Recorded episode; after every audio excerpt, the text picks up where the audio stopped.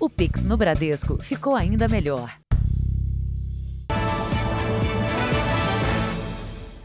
Olá, boa noite. Boa noite. Criminosos têm usado uma nova tática para sequestrar e extorquir dinheiro das vítimas. Por telefone, eles dizem estar interessados em contratar um serviço, mas quando a vítima chega ao local combinado, percebe que caiu numa emboscada.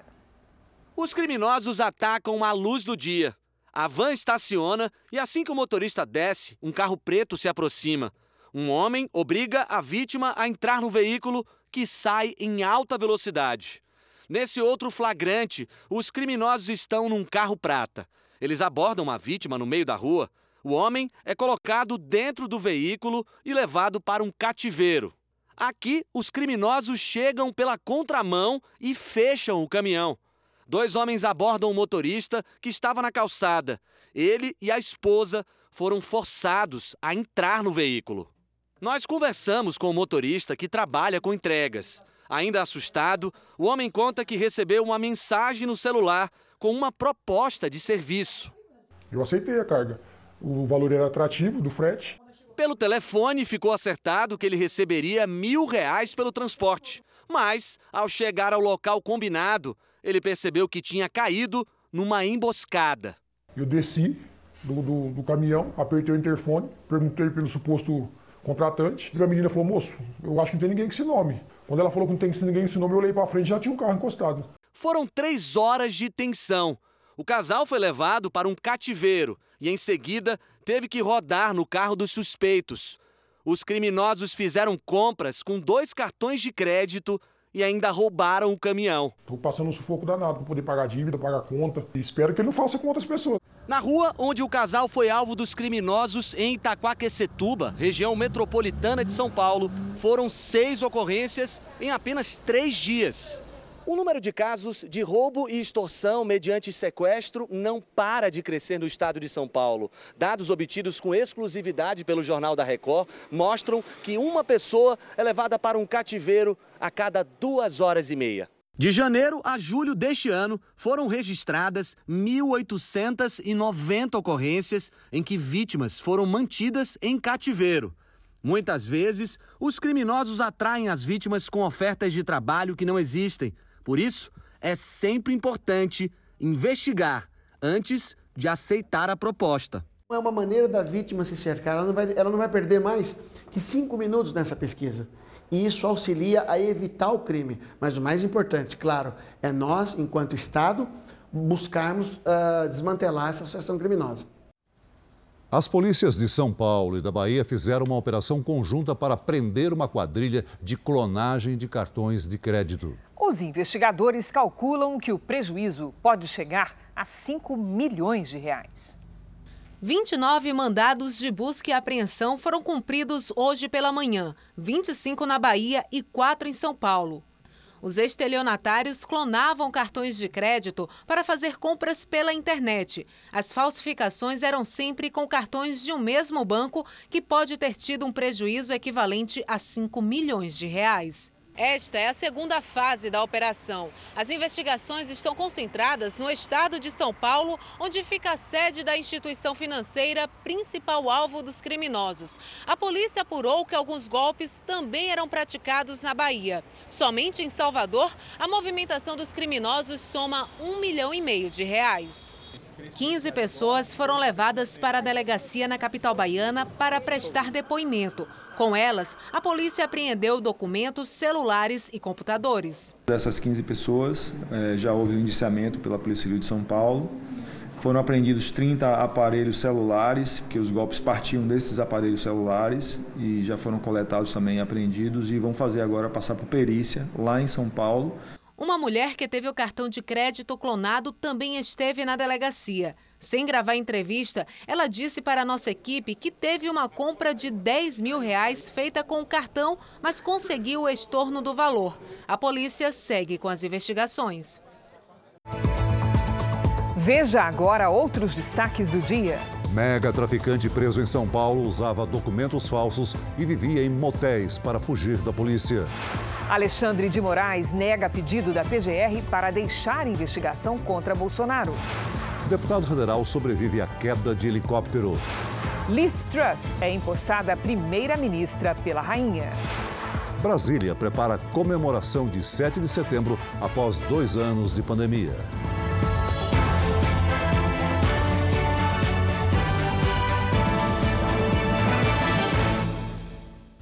Oferecimento: o Pix no Bradesco está ainda melhor. Experimente.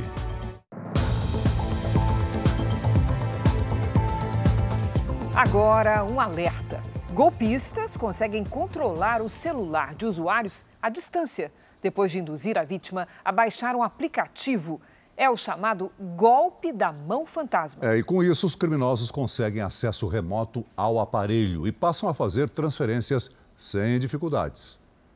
A ligação é convincente. Meu nome é José Carlos, falo do Central de Atendimento. O motivo do meu contato é referente à conta da agência. Um golpista, já com dados da vítima, se passa por funcionário do banco.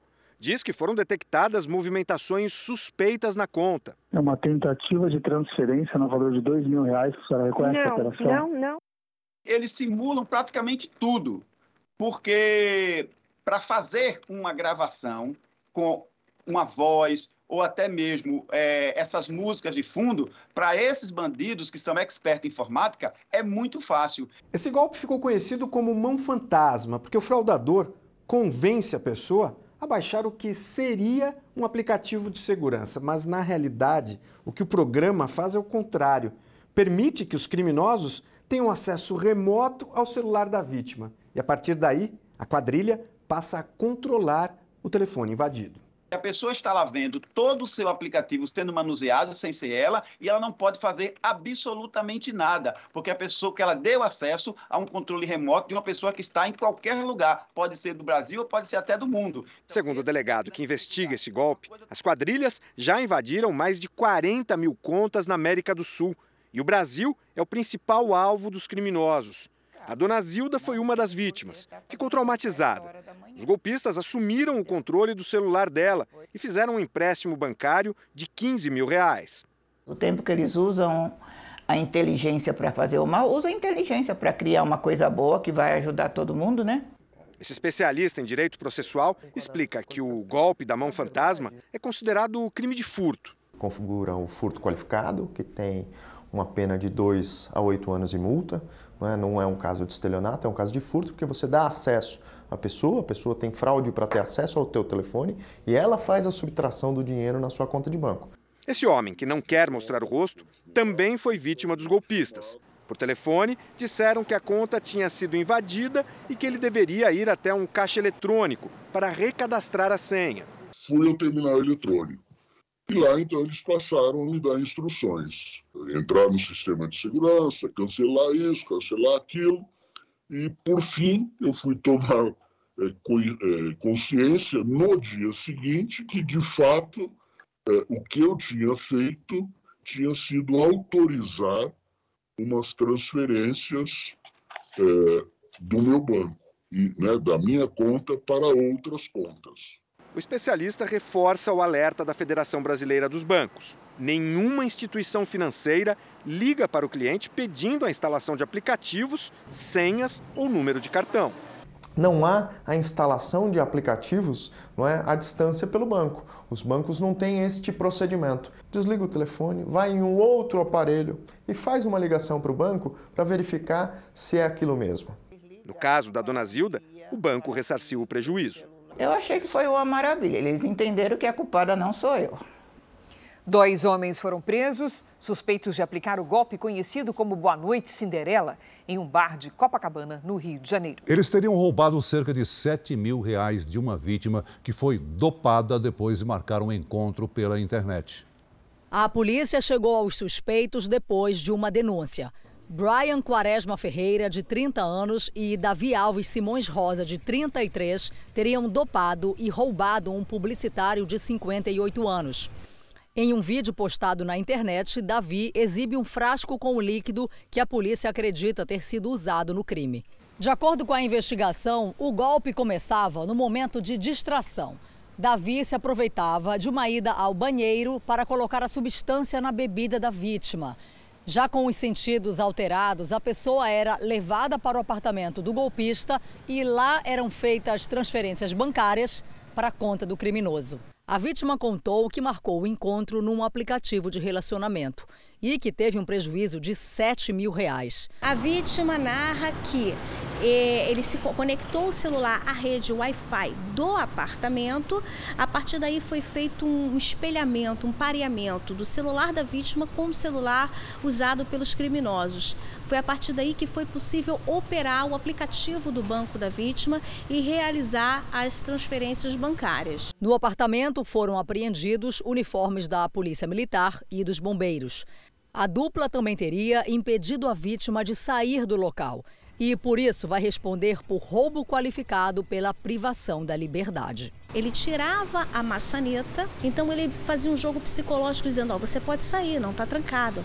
Mas a vítima, por não ter a maçaneta, se via impossibilitada de sair, além do fato dela estar também entorpecida.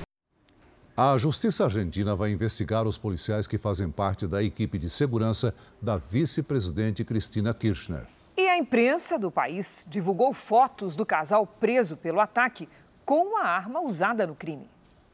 Em uma entrevista, mesmo antes da prisão, Brenda Uliarte, de 23 anos, disse que não sabia que o namorado tinha uma arma. Mas as fotos publicadas pelo jornal Clarim Diário a mostram com a arma usada no ataque. O namorado, o brasileiro Fernando Andrés Montiel, também posou para uma foto com a arma. Hoje, ele foi transferido da sede da Polícia Federal para uma detenção na Justiça Federal. No primeiro depoimento, Fernando não quis falar com os agentes. Segundo a juíza que cuida do caso, nos próximos dias haverá uma nova tentativa de interrogatório. Cristina Kirchner já prestou depoimento, mas as informações estão em segredo de justiça. Autoridades argentinas também vão investigar os policiais que trabalham na segurança da vice-presidente. Veja ainda hoje: Justiça mantém na prisão um dos maiores traficantes de drogas do Brasil. E a seguir, os preparativos para o desfile de 7 de setembro em Brasília.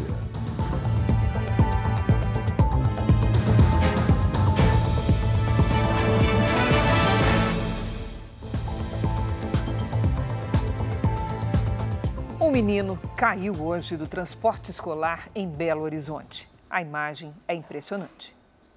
A van desce a rua. Ao fazer a curva para entrar na avenida, a porta se abre e uma criança cai. Logo atrás vem um carro e uma moto que conseguem desviar. Um homem aparece e pega a criança no colo. A imagem não mostra, mas ele entregou o menino de volta para o motorista. O acidente deixa um alerta para os pais que contratam esse tipo de serviço. Pela lei, crianças de 7 a 10 anos ou que tenham menos de 1,45m de altura devem ser transportadas na cadeirinha e jamais sem cinto de segurança. Pela imagem dá para ver que está negligenciado. Ainda que essa criança tivesse soltado o cinto e aberto a porta, está errado. A porta tem que ter uma trava, tem que ter um monitor ali para vigiar. É, dificilmente ele consegue justificar essa conduta. Este é o segundo acidente envolvendo transporte escolar em Belo Horizonte em dois dias. Uma van em alta velocidade bateu num carro ontem. Treze crianças estavam no veículo. Uma delas, de 8 anos, foi socorrida com traumatismo craniano mas não corre risco de morrer. Elas precisam ser transportadas com segurança. Então, se estiver no seu carro, use o equipamento de segurança, o cinto. E no escolar, verifique, né, converse com as pessoas, com o motorista, com os cuidadores, para que eles exijam que os seus filhos estejam com cinto de segurança, porque ele de fato salva vidas. Depois de dois anos suspenso em razão da pandemia, o desfile de 7 de setembro voltará a ser realizado em Brasília. A esplanada dos ministérios já está tomada por bandeiras e arquibancadas. O desfile volta a ser comemorado no ano do bicentenário da independência do Brasil. A data especial fez com que o espaço para o público fosse ampliado. Nós estamos trabalhando aí com mais de 500 mil pessoas. Por ser o ano do bicentenário, é, isso incentiva o turismo cívico, então nós estamos aguardando mais pessoas e colocamos mais arquibancadas cobertas para que o povo possa é, assistir de maneira mais confortável. A cerimônia amanhã começa às 9 horas da manhã e vai contar com o desfile das Forças Armadas, de escolas e, pela primeira vez, de grupamento de veículos agrícolas, além do tradicional show aéreo da Esquadrilha da Fumaça. No último sábado, até o Rolls-Royce que irá levar o presidente Jair Bolsonaro até a esplanada dos ministérios participou do ensaio geral. Para garantir a segurança de todos, quem vier à esplanada passará por revista. Itens como armas, mastros de bandeiras, vidros, sprays e apontador a laser estão proibidos. Na noite de ontem, o trânsito foi interditado um dia antes do previsto. A intenção foi evitar protestos de caminhoneiros na cerimônia cívico-militar. O esquema de segurança está muito bem planejado, as famílias podem vir tranquilas, tragam filhos, podem trazer até os animaizinhos de estimação, vai estar tudo muito seguro. Vamos a um destaque do noticiário internacional. No Reino Unido, a conservadora Liz Truss tomou posse como primeira-ministra. Conforme a tradição britânica, a nova líder se encontrou com a rainha Elizabeth II e recebeu o pedido para formar um novo governo. É a primeira vez que isso acontece fora do Palácio de Buckingham, em Londres. Isso porque a rainha está em um castelo na Escócia, com problemas de saúde. Mais tarde, no discurso em frente à residência oficial, Liz Truss afirmou que pretende fazer a economia crescer por meio de cortes de impostos e reformas. Ela substitui Boris Johnson, que deixou hoje o posto após dizer que se sentiu injustiçado. Ele renunciou em julho depois de uma série de escândalos, entre eles o das festas realizadas durante a pandemia. Veja ainda hoje: a Rússia faz exercícios militares com mais de 50 mil soldados. E veja também: passageiros têm celulares roubados dentro de estações do metrô.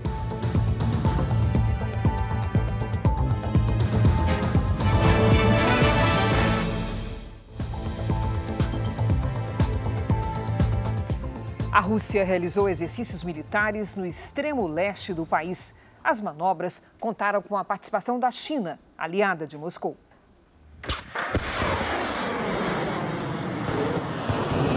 As manobras mobilizaram mais de 50 mil soldados e 5 mil armas pesadas. O presidente Putin da Rússia convidou aliados como a China e a Índia para participarem dos exercícios.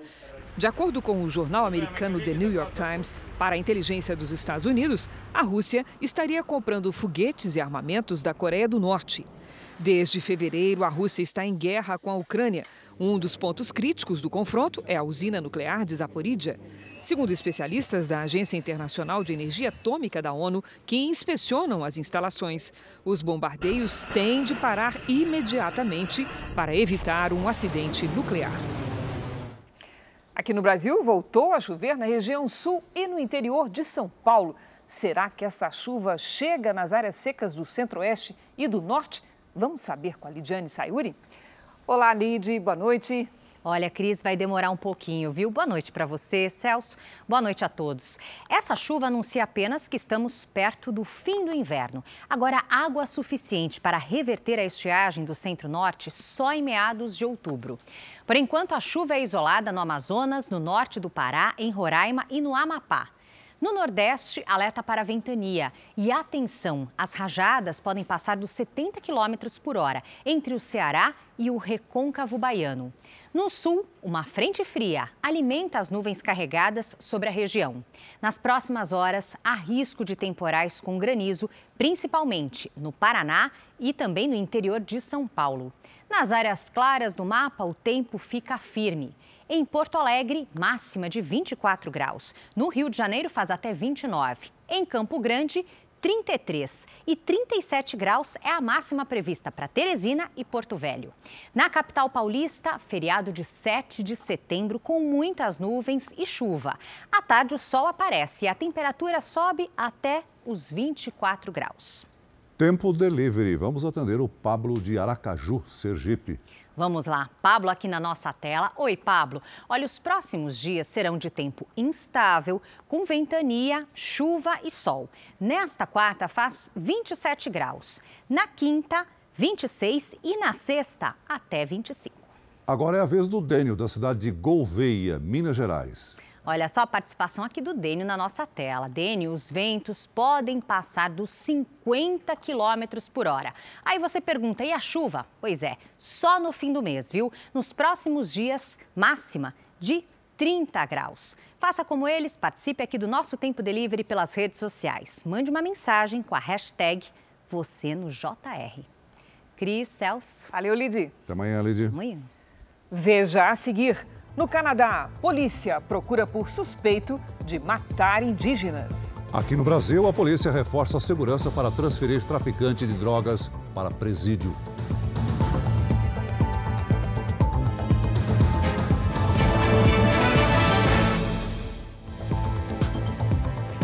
Ministro Luiz Roberto Barroso, do Supremo Tribunal Federal, e o presidente do Senado, Rodrigo Pacheco, se reuniram para tentar encontrar uma solução após a suspensão do piso salarial da enfermagem. O repórter Clébio Cavagnoli tem as informações. Boa noite, Clébio. Olá, boa noite, Celso Cris. O encontro durou cerca de uma hora. Barroso e Pacheco defenderam a importância do piso da enfermagem, mas concordaram com a necessidade de uma fonte de recursos para viabilizar os salários num patamar mínimo. Eles acreditam em três possibilidades para isso: a correção da tabela do SUS, a desoneração da folha de pagamento do setor de saúde e a compensação da dívida dos estados com a União. Pacheco deverá discutir o assunto com o Congresso. Barroso também recebeu parlamentares que participaram das discussões do projeto de lei que resultou no piso de R$ 4.750 para os setores público e privado.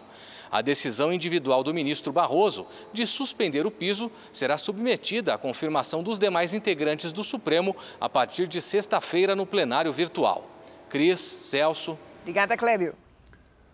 O ministro Alexandre de Moraes, do Supremo, rejeitou um pedido da Procuradoria-Geral da República para que deixasse de relatar o processo que investiga o presidente Bolsonaro por supostamente associar vacinas contra a Covid à AIDS.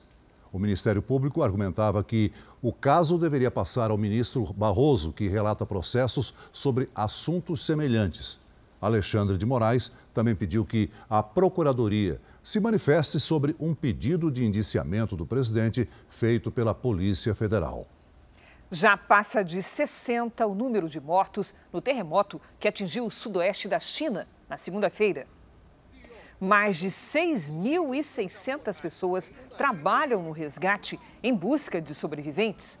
As equipes usam barcos e helicópteros para salvar moradores que ficaram isolados na província montanhosa de Sichuan. Mais de 11 mil pessoas foram retiradas de áreas com risco de deslizamento de terra. Seis policiais militares foram flagrados em Belo Horizonte enquanto agrediam um motoqueiro que estava caído. O vídeo de domingo à noite só foi divulgado agora. A PM afirma que os policiais foram atacados primeiro e depois reagiram. Um helicóptero caiu em Monte Santo, no norte da Bahia. Na aeronave estavam, além do piloto, o deputado federal João Bacelar, do PL, e um candidato à Assembleia Legislativa do Estado. Os três tiveram apenas ferimentos leves. As causas do acidente serão investigadas. A Polícia Civil cumpriu hoje 16 mandados de prisão contra advogados de Goiás e do Distrito Federal. Eles são suspeitos de intermediar a comunicação entre chefes de facções criminosas que estão presos e integrantes dessas organizações fora da cadeia.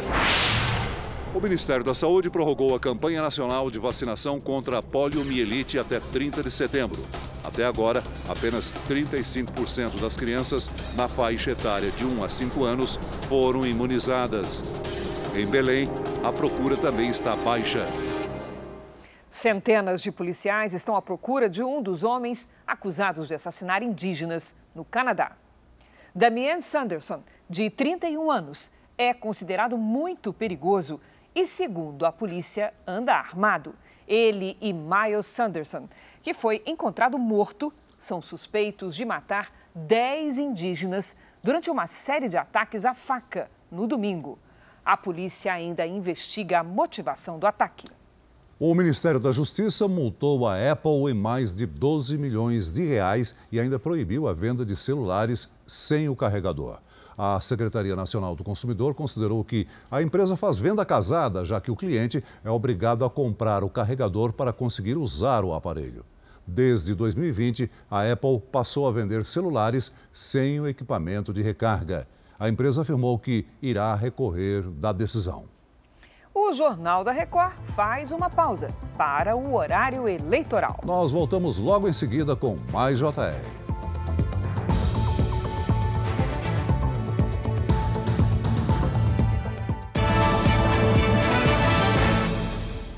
Estamos de volta com o Jornal da Record. Ouviram do Ipiranga as margens plácidas. O começo do hino nacional é ensinado aos brasileiros desde pequenos. Mas poucos sabem, não é, Celso, exatamente qual foi o curso d'água que testemunhou a independência do Brasil. As águas desse riacho contam 200 anos de história. O Ipiranga, local onde Dom Pedro I proclamou a independência, nasce sadio no Jardim Botânico de São Paulo. Para chegar até o olho d'água, é preciso percorrer uma trilha suspensa de 300 metros através da exuberante Mata Atlântica existem conhecidas hoje 24 nascentes, três delas que vão formar, vão compor também o que vai dar origem ao Riacho do Ipiranga. Poucos metros à frente, ainda dentro da reserva, o Ipiranga toma forma e completa a bela paisagem verde, até que é canalizado. Entre a nascente e os próximos dois quilômetros e meio, o riacho volta a aparecer no meio de uma avenida, na zona sul de São Paulo. As águas já estão turvas, o cheiro é forte quase insuportável de esgoto e poluição. Ao longo dos seus 11 quilômetros de extensão, o Riacho do Ipiranga recebe lixo e esgoto. E quando chega aqui na região do museu, ele está praticamente morto. Há 200 anos, a paisagem era completamente diferente por aqui. E segundo historiadores, o então príncipe Dom Pedro parou às margens do Ipiranga por extrema necessidade. Foi por acaso que o Riacho do Ipiranga acabou entrando para a nossa história. E aí lá é que ele recebe o Correio da Independência, o Paulo Bregar, com notícias da corte, né, da sessão de, do Conselho de Estado que, que, se reuniu no dia 2 de setembro. E esse Conselho de Estado se reúne e chega à conclusão que a gente tem que fazer independência e manda ele executar essa decisão do Conselho de Estado. E o grito, o que acontece no Ipiranga é a explosão dele né, de, de, de, descontentamento com o que as cortes uh, querem fazer com o Brasil, a ideia de recolonizar o Brasil, de destratá-lo como, como príncipe regente, né, de destratar o seu ministério, principalmente o José Bonifácio, que era o seu principal ministro e conselheiro. Hoje, no Ipiranga, existe um museu que abriga na sua principal sala a tela Independência ou Morte, pintada pelo artista Pedro Américo em 1862 em Florença, na Itália, a pedido de Dom Pedro II para as comemorações dos 40 anos de independência do Brasil. A tela foi imortalizada nos livros de história e traz a visão do pintor sobre aquele momento, mas não é a realidade. Paulo Resutti conta que Dom Pedro I não estava num cavalo às margens do Ipiranga, e sim numa mula. Porque era o, animal mais usado para esse tipo de, de subida e descida, tanto de pessoas quanto de materiais de, de importar, que eram importados ou exportados do Porto Santos. Então, assim, tá dentro do contexto, não, não diminui a figura do Dom Pedro, ele tá, tá com uma mula, mas ele não está representado com uma mula no quadro. Eleições 2022. Na véspera do 7 de setembro, a maioria dos candidatos concentrou os compromissos de campanha em São Paulo e em Brasília. Depois de participar de uma sabatina em Brasília, o presidente Jair Bolsonaro, candidato à reeleição pelo PL, recebeu apoiadores no Palácio da Alvorada. Bolsonaro transmitiu o encontro pela internet e fez uma convocação para o desfile de 7 de setembro. Nós todos somos iguais, nós todos queremos o bem do Brasil, queremos nossa liberdade. Tá? É muito bom apresentar vocês aqui. Amanhã também, quem puder comparecer, o seu respectivo estado deve comparecer. O candidato também participou de uma cerimônia religiosa exatos quatro anos depois de ser esfaqueado em Juiz de Fora, na campanha de 2018. Mais tarde, Bolsonaro recebeu autoridades estrangeiras na recepção comemorativa do bicentenário da independência no Palácio de Itamaraty. O dia do candidato do PT, Luiz Inácio Lula da Silva, foi de reunião com o comitê de campanha. A equipe fez um balanço das ações até agora e traçou estratégias para os próximos dias. Lula continua focado em São Paulo e no Rio de Janeiro, onde terá atos durante a semana. Amanhã, Lula não tem agenda pública. A campanha passou o dia de hoje monitorando as redes sociais para sentir a temperatura das manifestações no 7 de setembro. Depois da reunião, Lula falou sobre o que pretende fazer para reduzir as dívidas das famílias. Seja com os empresários do setor de varejo, seja com os bancos, porque se a gente não resolver a vida da dívida dessas pessoas, essas pessoas estarão impossibilitadas de continuar consumindo qualquer coisa nesse país candidato do PDT, Ciro Gomes percorreu a rua São Caetano, no centro de São Paulo, famosa pelo comércio de roupas de casamento. O pedetista tomou café em uma lanchonete, visitou lojas, posou para fotos e conversou com lojistas. Durante a caminhada, Ciro Gomes ouviu relatos de comerciantes sobre a dificuldade que o setor de serviços tem enfrentado para obter crédito. O candidato disse que, se for eleito, vai criar um fundo para o refinanciamento de dívidas. 6 milhões delas estão estranguladas no Serasa.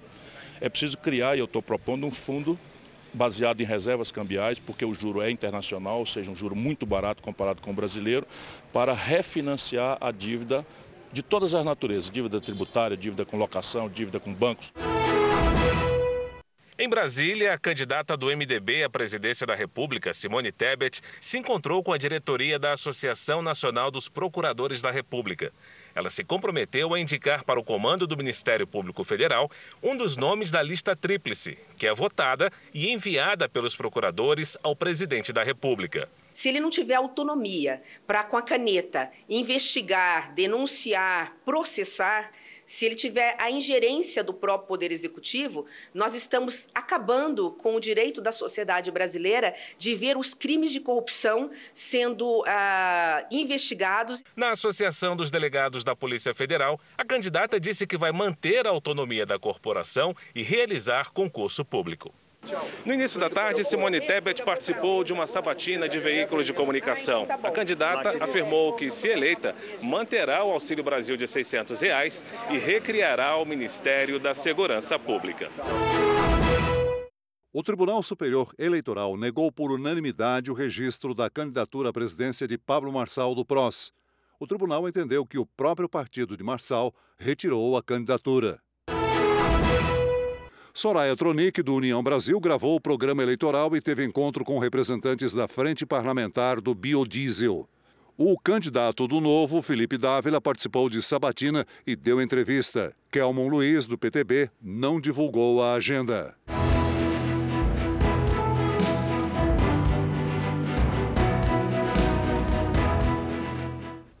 Veja agora o dia dos candidatos a governador do Rio de Janeiro. O governador e candidato à reeleição pelo PL, Cláudio Castro, se reuniu com engenheiros e ambientalistas. Ele assinou uma carta compromisso com o setor.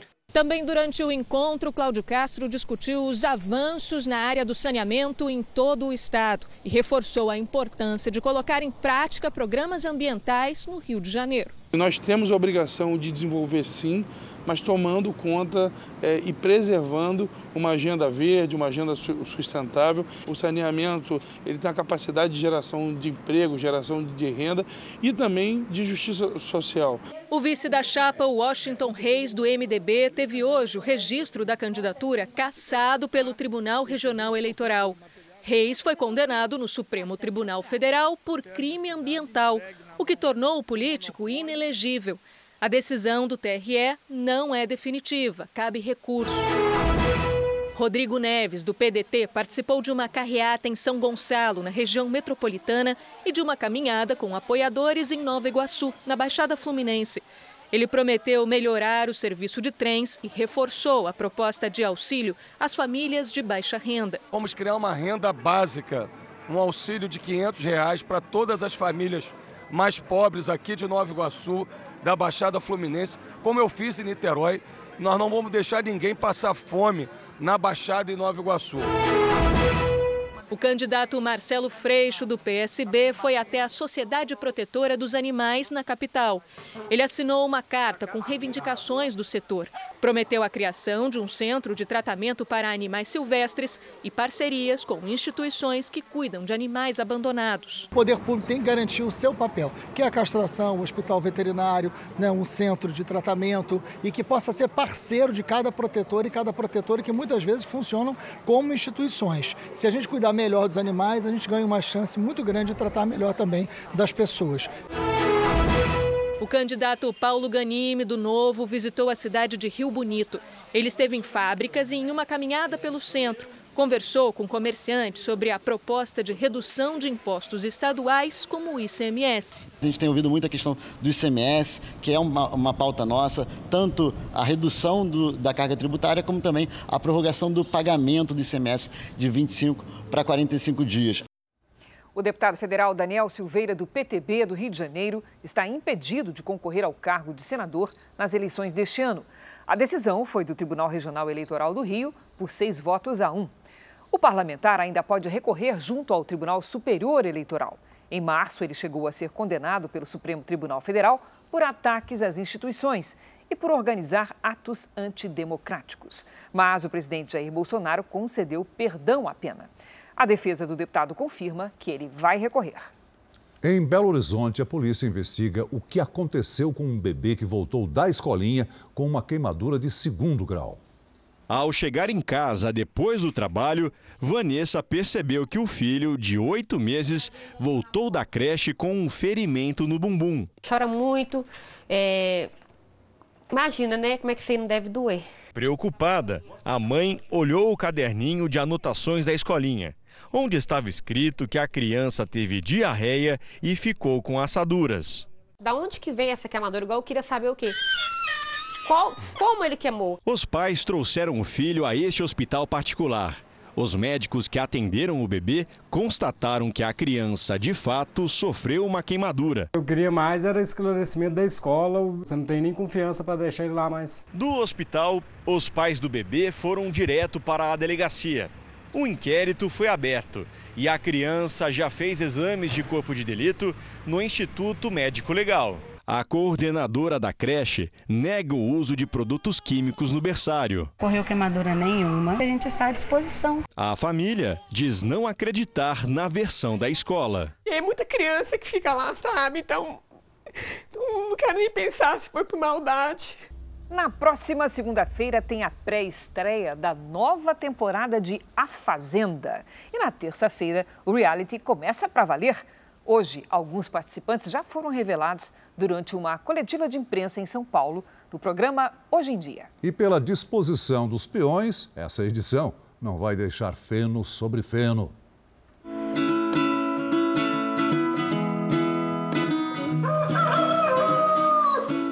A paisagem convidativa e a quase sempre pacífica convivência com os animais podem sugerir harmonia e tranquilidade, mas não se engane. Ao longo das semanas, com as surpresas e o rigor das provas, a vida no campo costuma ganhar emoção. Tem sempre um desentendimento, alguma grande confusão. Falso! Falso! O programa Hoje em Dia especial recebeu a equipe de A Fazenda.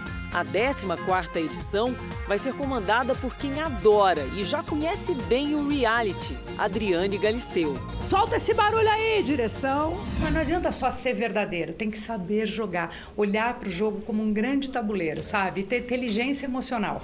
Durante a entrevista coletiva, jornalistas de vários veículos conheceram alguns dos participantes do reality. Dois são atores, Irã Malfitano e Tomás Costa. Tem também gente que adora uma polêmica, como a advogada Deolane, viúva de MC Kevin. Se tiver que ser paz e amor, será. Se tiver que ser tiro, porrada e bomba, também será. E pessoas que viralizaram nas redes sociais, como a dançarina Ellen Cardoso, a Moranguinho e as influenciadoras digitais Débora Albuquerque e a Ruivinha de Marte. E na véspera, no dia 12, num programa especial, Adriane Galisteu vai apresentar ao público mais quatro peões que vão ficar confinados e a partir desse momento o público em casa, pela internet, vai poder escolher um deles para se juntar ao grupo principal logo na primeira semana. Bia Miranda, neta da cantora Gretchen, poderá entrar no programa por meio dos votos dos fãs. O nome dela também foi revelado hoje. Ao todo, 21 celebridades vão disputar o reality. Uma dinâmica de eliminação acirrada. O programa vai contar, entre várias novidades, um espaço de confraternização e, por que não, de intrigas. A gente vai ter uma coisa muito legal, uma novidade que é o rancho o Rancho do Fazendeiro, que é um lugar VIP onde ele vai levar as pessoas que ele mais gosta. Na TV e em tempo real pelas plataformas da Record TV e do R7. Esse ano a Fazenda será o primeiro reality show no Brasil a estar também no metaverso, universo virtual que busca replicar a realidade no meio digital. Então, a partir da estreia do programa, quem acessar r7.com pode fazer seu cadastro, criar seu avatar, seu personagem, seu bonequinho e passear pela fazenda também, interagir com avatares dos peões, da Adriane Galisteu, é, fazer algumas atividades com cara de fazenda. É isso, estamos pro game! Então, anote aí, na próxima segunda-feira, às 11 da noite, tem a pré-estreia da nova temporada de A Fazenda. Você vai conhecer os 20 peões que estarão no reality e os quatro que vão para o paiol. E na terça, tem a grande estreia, também às 11 da noite. Você não pode perder. A Polícia de São Paulo começou um trabalho especial para coibir o roubo de celulares dentro das estações e vagões do metrô. Só nos últimos dias foram pelo menos três casos. Este jovem não quer mostrar o rosto. Ele foi assaltado no último final de semana. Os dois caras chegaram já perto de mim, é, já tiraram o celular da minha mão. Um deles sentou, o outro ficou em pé. E esse que sentou começou a falar que estava me roubando que ia pegar minhas coisas, que eu não podia falar nada, que senão ele ia me matar. Eram 11 da manhã. A estação estava mais ou menos vazia. Na hora que eles abordaram, a gente estava para o final da plataforma, então não tinha praticamente ninguém. Não existem dados oficiais sobre o aumento de roubos de celulares, mas é fácil encontrar quem já tenha sido vítima de assaltos. É mesmo aqui, na estação do Barra Funda. Tenho medo. Na última semana, o Jornal da Record mostrou o drama de dois adolescentes que também tiveram os aparelhos levados pelos criminosos. Aí depois de tudo isso, eles ficaram me ameaçando, falando que ia me matar se eu corresse. Nós notamos um incremento, talvez os criminosos tenham é, pelo menos concluído que teriam facilidade em praticar esse tipo de delito, onde achariam objetos como celulares com maior facilidade. Para coibir os assaltos, o metrô e a Polícia Militar anunciaram uma parceria. O convênio prevê a contratação de policiais militares de folga para fazer a segurança das estações e de seus entornos. A ideia é fazer essa, esse convênio com o Estado e aí sim os policiais estarem presentes nas plataformas, inclusive dentro dos terminais. É o que espera quem já foi vítima de assalto. Realmente é um lugar que, é, que teoricamente era para sentir mais seguro. Em nota, o metrô de São Paulo informou que todos os casos estão sendo apurados e que tem intensificado a segurança nas estações. A Justiça de São Paulo manteve a prisão do traficante Anderson Lacerda, conhecido como Anderson Gordão. Para fugir da polícia, ele usava documentos falsos e se escondia em motéis da região metropolitana. A polícia montou um grande esquema de segurança para transferir o homem apontado como um dos maiores traficantes do Brasil. Anderson Lacerda Pereira, de 42 anos, conhecido como Anderson Gordão, estava foragido havia cinco anos. Investigações apontam que ele era responsável por enviar toneladas de cocaína para a Europa e intermediar negócios entre uma facção paulista e a máfia italiana. Anderson Gordão, que estava na lista de procurados da Interpol, teria um patrimônio avaliado em 130 milhões de reais. Em 2020, uma operação policial resgatou animais exóticos de uma fazenda dele. Desde então, passou a se esconder em motéis da região metropolitana de São Paulo. No dia 14 do mês passado, ele chegou a um dos endereços com um carro de aplicativo, entrou no quarto e aguardou por seis horas até a chegada da esposa, que dirigia este veículo de luxo. O casal deixou o local pela manhã. Há dez meses, policiais desta delegacia começaram a seguir os passos de Anderson Gordão depois de uma apreensão de drogas na zona leste de São Paulo. Ele foi preso quando almoçava num restaurante com um dos homens de confiança. Jânio Nascimento Barroso é apontado como o braço direito de Gordão. Em Arujá, na região metropolitana de São Paulo, o narcotraficante montou clínicas médicas e odontológicas. Segundo a investigação, a rede é usada para lavar dinheiro e ainda atender criminosos da facção feridos em confrontos com a polícia. Ele sempre visou negociar com o Fuminho, que era um grande traficante brasileiro, André do Rap, porque para ele é, isso era trabalhar com a primeira linha do mundo do crime, né? E ele realmente ele, ele teve sucesso aí um, um bom, um bom tempo. Essa edição termina aqui à meia-noite e meia tem mais Jornal da Record. Fique agora com as emoções da série Reis e logo em seguida você assiste a Amor Sem Igual. Ótima noite para você. Boa noite.